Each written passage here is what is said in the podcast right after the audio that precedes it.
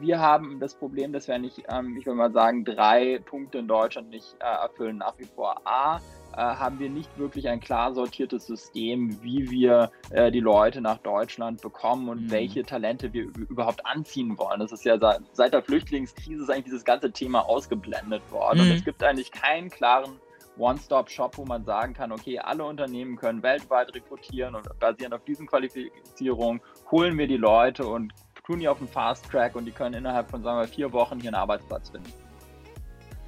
15 Minuten zu Gast bei Christian Dürr. Hallo und herzlich willkommen zu meinem Podcast. Mein Name ist Christian Dürr, ich bin Mitglied des Deutschen Bundestages und stellvertretender Vorsitzender der Fraktion der Freien Demokraten. Ja, ich bin Politiker, aber dieser Podcast ist kein klassischer Polit-Talk, sondern er soll interessante Infos bereithalten, die man sonst so vielleicht nicht bekommt. Ich bin nicht alleine, sondern habe immer jemanden zu Gast, der Wissenswertes und Hintergründiges zu erzählen hat. Das Ziel ist, dass ihr hier eine interessante Zeit habt und optimalerweise etwas schlauer nach dem Podcast seid als zuvor. Und ein klares Versprechen mache ich vorweg. Dieser Podcast dauert exakt 15 Minuten. Und zwar 15 Minuten ab jetzt. Mein heutiger Gast ist Johannes Reck. Er ist CEO und Mitgründer von Get Your Guide, einer global führenden Online-Reiseplattform. Er hat an der ETH in Zürich äh, Biochemie studiert und dort auch seine Mitgründer damals kennengelernt. Bereits während des Studiums im Jahr 2009 hat er Get Your Guide gegründet, das mittlerweile zu den sogenannten Einhörnern zählt, also ein Startup mit Milliardenbewertung. In Düsseldorf geboren. Äh, ganz herzlich willkommen, Johannes Reck. Hi Christian, freue mich heute im Podcast dabei zu sein. Schön, dass du zugesagt hast. Ich habe mich äh, ähm, sehr gefreut, weil ähm, du bist ja wahrscheinlich als Person nicht 82 Millionen Menschen in Deutschland bekannt. Das wollen wir mit dem heutigen Tag äh, ändern. Aber Get Your Guide, jedenfalls ich kannte Get Your Guide, ähm, hat mich schon äh, bei dem anderen Urlaub sehr gut begleitet. Erzähl vielleicht mal ganz kurz am Anfang, was ist Get Your Guide für die, die es noch nicht benutzt haben? Ja, also Get Your Guide ist die führende Plattform äh, für Reiseerlebnisse. Das heißt, äh, wir bieten alles an, was mit Sightseeing, Ausflügen, Attraktionen, Museumstickets und alle anderen tollen Sachen, die man so im Urlaub macht, zu tun hat. Äh, wir haben mittlerweile über 40 Millionen äh, Kunden, ähm, wow. viele äh, davon auch in Europa und auch in Deutschland natürlich und äh, bieten über 60.000 Aktivitäten rund um die Welt an. Also man, mittlerweile findet man bei uns alles eigentlich von Disney World und dem Empire State Building und Madame Tussauds bis hin zur Graffiti-Tour durch Kreuzberg. Cool. Und äh, Tour in der äh, in Nordnorwegen äh, mit äh, Huskies oder sowas in die Richtung. Ja, das gibt es tatsächlich auch. Das hat mich, kannte ich ehrlicherweise, bevor ich Get gegründet habe, gar nicht. Aber es ist ein riesiger Renner, äh, jetzt über die letzten paar Jahre gewesen. Mhm alles, was so mit, äh, mit Northern Lights zu tun, also den ja. Nordlichtern zu tun hatte und irgendwie Huskies und so. Da gibt es mehrere Destinationen in Finnland und auch in Island, wo man das machen kann und Norwegen und äh, das ist äh, also viel größer vom Umsatz, als ich mir das jemals äh, vorgestellt habe. Ja, spannend. Ähm, jetzt müssen wir mal darauf zu sprechen kommen. Wie kommt man darauf, Biochemie zu studieren? Nee, das ist eine gemeine Frage. Wahrscheinlich, weil du gut in Chemie warst, anders als ich in der Schule. Aber wie kommt man darauf, wenn man Biochemie studiert, eine Online-Reiseplattform zu gründen? Und wie wird man Start-up-Unternehmer während des Studiums? Ja, also das ist eine sehr gute Frage. Die Kurzform, glaube ich, weil wir haben ja heute nur 15 Minuten im Mhm. Podcast, ist, dass ich äh, durch Zufall ähm, äh, eigentlich auf den Markt gekommen äh, bin. Äh, ich und mein Mitgründer Tao Tao, wir sind mal nach Peking gefahren und er kam ursprünglich aus Peking und er war dort mein Tourguide. Mhm. Und äh, wir haben gesagt, Mensch, das ist doch cool, wir sollten doch eigentlich allen Studenten der Welt sowas zur Verfügung stellen, dass sie andere Studenten treffen können in so einer Art sozialer Netz, sozialem Netzwerk für Mhm. Diese Idee ist total gefloppt, damit sind wir erstmal vor die Wand gefahren, aber daraus äh, heraus ist eigentlich sozusagen die Idee geboren, dass man eigentlich die Profis in dem äh, Bereich, also die ganzen Museen, Attraktionen, Sightseeing-Tour-Anbieter digitalisieren sollte und da eigentlich eine Plattform äh, bauen sollte, so wie das Booking.com beispielsweise für Hotels mhm. schon gemacht hat. Äh, und äh, das äh, hat dann sehr gut funktioniert im zweiten Anlauf. Und das hat mit Biochemie genau was zu tun? Genau, gar nicht. Bis 2020 die Pandemie kam und plötzlich das Biochemiestudium im Reisebereich genial war. Ah, äh, okay.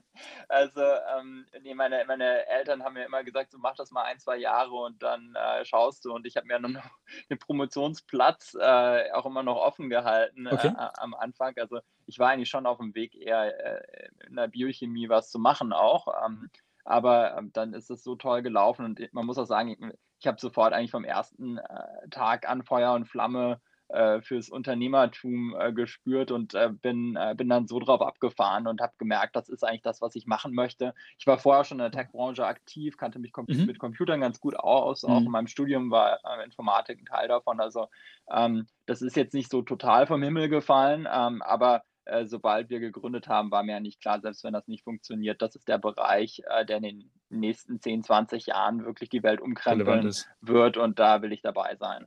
Du hattest sozusagen ein Fallback, sage ich mal. Also jedenfalls äh, die fachliche. Du hast das Studium auch zu Ende gemacht, wenn ich es richtig verstehe. Ich habe das Studium zu Ende gemacht. Da waren meine Eltern auch sehr hinterher, dass man ein Patent in der Tasche hat. Aber ähm, äh, ich fand das auch gut, weil mich das wirklich auch sehr interessiert hat. Also das war jetzt nicht so, dass ich gegründet habe, weil mich das Studium nicht interessiert hat. Mhm. Und äh, das mit dem Studium an der ETH Zürich, was übrigens eine fantastische Universität mhm. ist, ähm, kann ich nur sehr empfehlen. Die machen das auch mit Gründungen sehr gut und glaube ich, da mhm. können wir auch viel äh, von lernen, wie man eben Spin-offs macht. Ähm, die haben das aber auch von der Universität sehr gut äh, begleitet, muss man sagen. Also die haben Entrepreneurship-Kurse gegeben, die haben uns erst in ihren Räumlichkeiten beheimatet, die haben uns damals äh, auch die ersten Server an ihr Netzwerk anschließen lassen, damit wir äh, mit einer hohen Geschwindigkeit die Webseite in die Welt raussenden konnten. Und äh, damals gab es ja noch keine AWS äh, in der heutigen Form. Also ähm, das hat schon sehr gut alles zusammengepasst, auch wenn es thematisch natürlich nicht direkt am Biochemiestudium liegt. Auf die Biochemie kommen wir gleich nochmal, wenn wir über die Pandemie und die Reisebranche nochmal äh, noch mal kurz reden ganz allgemein gesprochen. Also du hast gerade ETH Zürich, ich hatte mal die Möglichkeit angesprochen, ich hatte mal die Möglichkeit, eine Delegationsreise mitzumachen nach Stanford. Und da merkt man halt schon den Unterschied zu den meisten deutschen Unis. Ähm, ich habe kenne Leute, die haben eine gute Idee, die haben Lust, ähm, sich selbstständig zu machen, aber die lassen es am Ende dann trotzdem lieber. Ähm, ist es eine Mentalitätsfrage in Deutschland? Ist es die Infrastruktur? Sind es die Unis, die es nicht so richtig drauf haben? Woran liegt es aus deiner Sicht? Ja, das ist eine super Frage. Also ich glaube, wir haben sehr viel Low-Hanging Fruit, wie man das im Anglizismus ja. sagt, also sehr viel einfache Möglichkeiten, wirklich Quantensprünge zu tun, wenn wir den äh, Forschungstransfer in Deutschland besser hinbekommen. Also es gibt viele Leute, die ich auch kennengelernt habe an, an der Uni, ähm, die super gerne gründen würden, die auch oft mhm. gute Ideen haben und äh, da scheitert es dann an den Basics. Also die haben einfach keine grundsätzlichen BWL-Kenntnisse. Die mhm. Universität ist nicht hinterher, ähm, denen wirklich zu helfen. Die haben keine Räumlichkeiten, die wissen nicht, wie sie ihre Patente bekommen sollen. Also so Sachen, die eigentlich auf der Hand liegen für alle Leute, die ein bisschen länger im Geschäft sind. Aber diese Perspektive hat man als Student eben oft noch nicht oder als Studentin. Und ähm, ich habe deswegen schon lange auch in der Politik vorgeschlagen, Mensch, äh, die Exzellenzinitiative ist doch super. Also erstmal mhm. richtig ausbauen. Ich habe mhm. sozusagen auch Frau Merkel schon mal direkt gesagt, nehmen Sie einfach genauso wie die Eidgenossenschaft das getan hat in der Schweiz, nehmen Sie ein paar Milliarden und pumpen Sie die jedes Jahr in die TU München und nach Berlin und vielleicht auch ein paar andere äh, mhm. Universitäten. Schritt eins und dann Schritt zwei. Ähm, Benchmarking dahinter sollte sein, wie viele Unternehmen werden gegründet äh, mhm. von dieser Uni. Also so, dass es mhm. nicht nur rein sozusagen Spitzenforschung ist, die muss auch sein, ist auch super, aber mhm. was wird dann nachher raus äh, produziert. Und ähm, in Stanford und am MIT ist es so, dass es beides auch Hochschulen sind, die mit den höchsten Quotienten haben von Unternehmensgründungen pro Student. Und die ETH okay. Zürich spielt da auch ganz oben mit. In Deutschland haben wir mit der TU München die einzige Uni, die auch nur annähernd da irgendwo in dieser in Liga ist. Ja. Und selbst die sind, mhm. glaube ich, irgendwie bei 40 bis 50 auf der Skala und mm. in den Top 10 weltweit. Mm ich meine, wir sind die viertgrößte Volkswirtschaft der Welt, da müsste eigentlich mehr drin sein. Ähm, und ich finde den Ansatz spannend zu sagen, äh, weil, du hast zu Recht gesagt, wir haben äh, Spitzenforschung in Deutschland, Fraunhofer und so weiter. Man hat manchmal den Eindruck, äh, der, ähm, der zweite Schritt, das dann auch zu einem wirtschaftlichen Produkt zu machen, auszugründen, dass sich jemand, dass jemand den Mut hat, ähm, dann, dann so ein Unternehmen zu gründen, so ein Startup zu gründen, das passiert irgendwie nicht. Das heißt, wir müssen die Unis vielleicht auch mehr danach finanzieren, wie erfolgreich sie auf dem Bereich der Gründung sind. Genau, richtig. Und ich glaube, das andere ist, das ist ja auch immer ein Thema der, der FDP, äh, das ich sehr richtig finde, ist dann auch das private Kapital zu hebeln. Mhm. Also man hatte jetzt gerade gesehen, BioNTech war ja eine Ausgründung äh, von der Uni Mainz im Endeffekt und äh, da sozusagen kam jetzt der ja. glückliche Zufall, dass die Strüngmanns äh, einen großen Exit gemacht haben und sich dann für das Startup interessiert haben und das finanziert haben. Aber solche Use Cases gibt es meines Erachtens nach ein Dutzendfach in Deutschland. Sie werden nur im Moment nicht finanziert, weil es eben auch einen Disconnect gibt zwischen dem privaten Kapital, was da noch gar nicht angedockt ist, und eben diesem Forschungstransfer, der nicht professionell organisiert ist. Also hm. ich glaube, da haben wir einen großen Schatz in Deutschland, den wir heben können. Und wahrscheinlich der Hebel ist gar nicht so riesig, ne? Wenn ich das richtig sehe. Wir reden ja nicht das davon, dass wir Milliarden Subventionen ausschütten müssen, sondern müssen Unis ganz konkret ähm, finanzieren äh, nach diesen Benchmarks. Genau. Mhm. Ähm, Gab es irgendwann mal einen Punkt, wo du gesagt hast, mir reicht's. Ich habe eine 80-Stunden-Woche, es ist zu viel, ich habe keinen Bock mehr, mir werden Steine in den Weg gelegt oder gab es das nicht? Ist alles immer glatt gelaufen? Ähm, nein, äh, also ich habe natürlich schon die Bürokratie in Deutschland oftmals enorm Mhm. verflucht. Also da, Mhm. da muss ich ehrlich sein. Also bei mir ist mhm. so einer der Höhepunkte gewesen, als wir mitten in der Corona-Pandemie, äh, die ja sozusagen für die Tourismusbranche eh nicht ganz leicht war, äh, Ja. irgendwie die, die der Ausruf kam, ne, man müsse doch bitte zu Hause bleiben und jegliche soziale Kontakte äh, unterbinden und ich in der Woche viermal zum Notar rennen musste. da habe ich mir auch gedacht, also ganz ehrlich, äh, liebes Deutschland, also das ist so inkonsistent irgendwie ja. in seiner ganzen Logik. Aber äh, insgesamt muss ich auch sagen, bin ich eher Optimist da und ähm, klar, das sind irgendwie Hürden und Hindernisse, die es äh, gerade für junge Unternehmen ein bisschen schwieriger machen, aber ähm, am Ende haben wir eine sehr funktionierende Marktwirtschaft und von daher bin mhm. ich schon sehr glücklich, auch dass ich in Deutschland leben darf und äh, dass ich hier gegründet habe. Ja, ich meine, du musstest zum Glück auch keine Fabrik bauen, sondern es hat sich im Digitalen abgespielt. Ähm, erlebt natürlich oft von Leuten, die so im, im technischen äh, Bereich unterwegs sind und auch einfach, ich sag mal, die brauchen Infrastruktur, ne? Die müssen eine kleine Fabrik bauen, irgendwie um Prototypen zu produzieren. Und da ist es oftmals nicht leicht. Aber ähm, da äh, hast du ähm, auf jeden Fall ein sehr, sehr spannendes Produkt äh, äh der, der Welt beschert. Äh, das muss man auch nochmal unterstreichen. Also neben äh, dem, dem wirtschaftlichen äh, Mehrwert ist natürlich auch ein gesellschaftlicher dabei, wenn Leute ähm, da auf einmal ja, die Welt entdecken können über so eine Online-Plattform. Das finde ich, find ich spannend. Respekt davor. Jetzt kommen wir nochmal einmal zur Pandemie und ins Biochemiestudium. Du bist 2020 von Handelsblatt und Boston Consulting ähm, in den Vordenkerjahrgang aufgenommen worden, unter anderem wegen wegen deines erfolgreichen Krisenmanagements während der Corona-Pandemie. Ähm, was habt ihr gemacht? Habt ihr mehr Desinfektionsmittel verteilt oder was war da?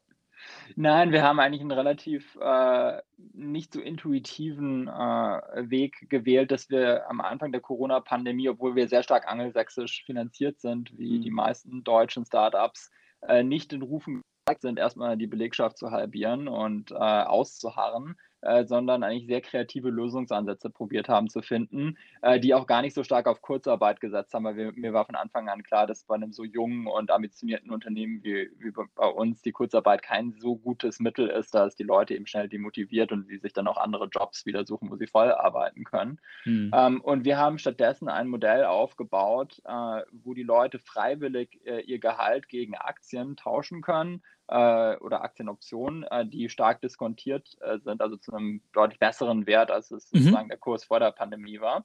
Und äh, das wurde sehr, sehr breit äh, angenommen und so hat unsere Belegschaft uns eigentlich äh, durch freiwillige Einschnitte total durch die Krise geführt. Und ich glaube, das ist so ein Modell, das hat dann auch nachher bei vielen anderen Startups Schule gemacht, dass man mhm. eben geschaut hat, können wir unsere Belegschaft dazu motivieren, äh, dass wenn sie ans Geschäftsmodell und die Zukunft des Geschäftsmodells glauben, sie gemeinsam mit uns durch die Krise gehen und dann nachher auch was davon haben, äh, dass sie äh, diesen Weg gegangen sind. Und uns hat das enorm gut durchfinanziert eigentlich. Ähm, wir haben dann noch ein bisschen zusätzlich Kapital geraced, als es dann in, mhm. Deutschland im Sommer wieder besser gelaufen ist auch und ähm, sind jetzt eigentlich sehr komfortabel durch die Krise durchgekommen und sind jetzt eigentlich schon wieder knapp auf Vor-Corona-Niveau. Ähm, und wow. ähm, indem wir dann auch sehr stark auf den regionalen äh, Tourismus gesetzt haben und da ein bisschen Strategieschwenk gemacht haben. Und äh, insofern haben wir, glaube ich, da im Tourismus so einen relativ eigenen Weg gegangen und äh, der, glaube ich, äh, wird jetzt in der Retrospektive, es ist ja noch nicht ganz vorbei, aber mhm. ähm, auf jeden Fall, glaube ich, äh, auch ganz gut geheißen. Ja, super. Also Mitarbeiterbeteiligung im Guten wie im Schlechten. Und damit äh, bindet man ja auch die Menschen ans, an, an, die Unternehmenskultur und an, an, das, an den eigenen Laden. Das ist natürlich äh, super, wenn man das mit seinen Leuten so toll hinbekommt. Kompliment auch dazu. Zum Schluss. Ähm, Zeit rennt leider immer bei diesem Podcast, aber ich will unbedingt über das Thema Fachkräfte, Demografie und Deutschland reden. Ähm, ich selbst beschäftige mich mit dem Thema seit langem, das, das wissen auch ähm, die, die Zuhörer des Podcasts wahrscheinlich. Ähm, habe gerade noch, das hattest du aufgegriffen bei einer Veranstaltung, äh, einer Digitalveranstaltung mit Christian Lindner, ein Interview dazu in der Zeit gegeben, weil ich wirklich die Sorge habe, dass unser Wohlstand davon abhängt, wie gut wir als Einwanderungsland funktionieren. Wir sind äh, nach Japan, ähm, etwa das zweitälteste Land der Welt und haben echt ein Demografieproblem. Das sehe ich statistisch, sehe ich auch am Zuschuss in die gesetzliche Rentenversicherung aus dem Bundeshaushalt und viele kennen Daten mehr. Wie erlebt das ein Unternehmer, äh, der auf, auf gute Leute angewiesen ist und ähm, was glaubst du, was muss man ganz schnell tun, damit das besser wird, damit Deutschland da moderner und besser wird? Ja, also äh, wir haben in Deutschland eigentlich zwei ganz große äh, Probleme, was äh, Startups und Wachstumsunternehmen angeht. Das eine ist das Kapital, was einfach nicht aus Deutschland kommt. Ähm, und da sind ja, mhm. ich würde mal sagen, mittlerweile parteiübergreifend eigentlich alle Leute dran, äh, zu schauen, wie man das deutsche Kapital besser hier hebeln kann, weil gerade in puncto Rente, wo du ja auch ein fantastisches Paper dazu geschrieben hast, äh, also Stichwort genau. Aktienrente, mhm. einfach äh, nichts vorwärts geht. Also das ist für mich äh, sozusagen auf der einen Seite das ganz, ganz große Problem und das andere große Problem ist das äh, Stichwort äh, Fachkräfte, äh, was im Moment am meisten uns bremst übrigens, weil Kapital kommt auch aus dem Ausland, Fachkräfte, die können wir leider nicht einfach herbeizaubern, das ist das Problem.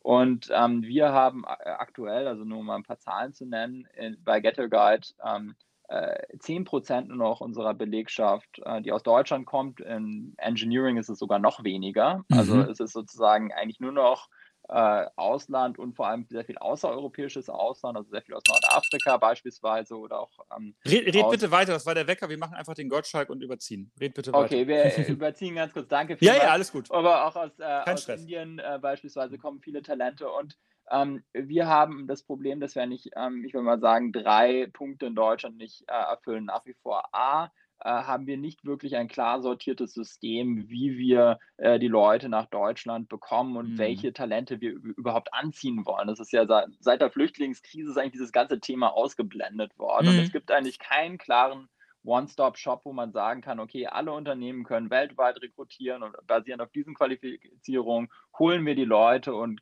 tun die auf den Fast Track und die können innerhalb von, sagen wir, vier Wochen hier einen Arbeitsplatz finden, was ja super wäre. Und das brauchen wir alle, super. von VW bis äh, Get Your Guide. Bis zum Handwerker. Ja. Äh, zweitens, wir haben keine vernünftige Weiterbildung oder Upskilling. Also die, ich sehe sozusagen äh, mit großer Bestürzung diese ganzen Diskussionen um, äh, ich sage jetzt die ganzen Lieferarbeiter, Stichwort Gorillas, was im Moment äh, durchgeht. Mm. Die hm. meisten von den Leuten, die wollen äh, total gerne weitergebildet werden und wollen auch äh, sozusagen abgeskillt werden. Aber das, da sind wir auch nirgendwo. Also da haben wir keine Programme, da wird nicht investiert. Und das ist eigentlich auch in puncto Fachkräftemangel wirklich ein ganz wichtiger Hebel, dass man die Leute, die schon da sind, die hier zugewandert sind, dann wirklich mhm. auch in diese Jobs äh, hineinbekommt. Und drittens ist das Thema Incentives einfach auch total wichtig. Wenn wir vorne mit dabei spielen wollen, dann können wir es uns nicht länger leisten, eines der schlechtesten Aktien- und Optionsprogramme der ganzen Welt zu haben. Also wir haben eigentlich Richtig. gar nichts mhm. in dem Bereich und äh, das, äh, da muss man sich keine Illusionen machen. Die Leute, gerade die Top-Leute, die wir ja brauchen für maschinelles Lernen, beispielsweise jetzt fürs autonome Fahren und so,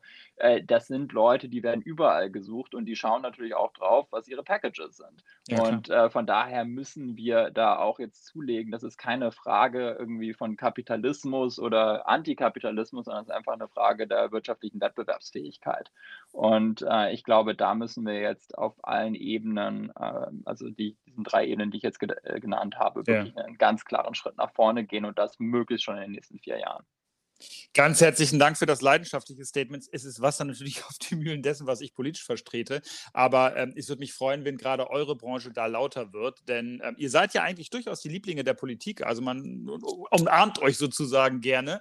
Und ich glaube, da muss jetzt Politik auch liefern, weil das Thema Fachkräftemangel, Kräftemangel äh, betrifft euch, fast alle Bereiche der Wirtschaft. Insofern vielen Dank für den Einblick ähm, an der Stelle und vielen Dank für den Überblick ähm, darüber, was Get Your Guide ist, was du ähm, in deinem Leben bisher schon erreicht erreicht hast. Und ähm, im Namen aller Zuschauer und Zuhörer, ähm, toi, toi, toi, viel Erfolg für äh, dein Startup, für dich auf dem weiteren Weg. Danke, Christian. So, ganz herzlichen Dank fürs Zuhören. Ich hoffe, es hat euch Spaß gemacht. Ihr habt äh, ein bisschen was erfahren, was ihr vorher vielleicht noch nicht so wusstet oder noch nicht so gesehen habt. Ähm, gerne Feedback und zwar über die üblichen Kanäle an meine Adresse im Deutschen Bundestag, christian.dürr.bundestag.de oder natürlich über die Privatnachrichtfunktion von Twitter, von Facebook und von Instagram. Ähm, gerne hören wir nicht nur Kritik, sondern auch ähm, anderes Feedback, Vorschläge für neue Gäste und natürlich Fragen an neue Gäste. Also wenn ihr was auf dem Herzen habt, sagt Bescheid. Bis dahin alles Gute und bleibt gesund.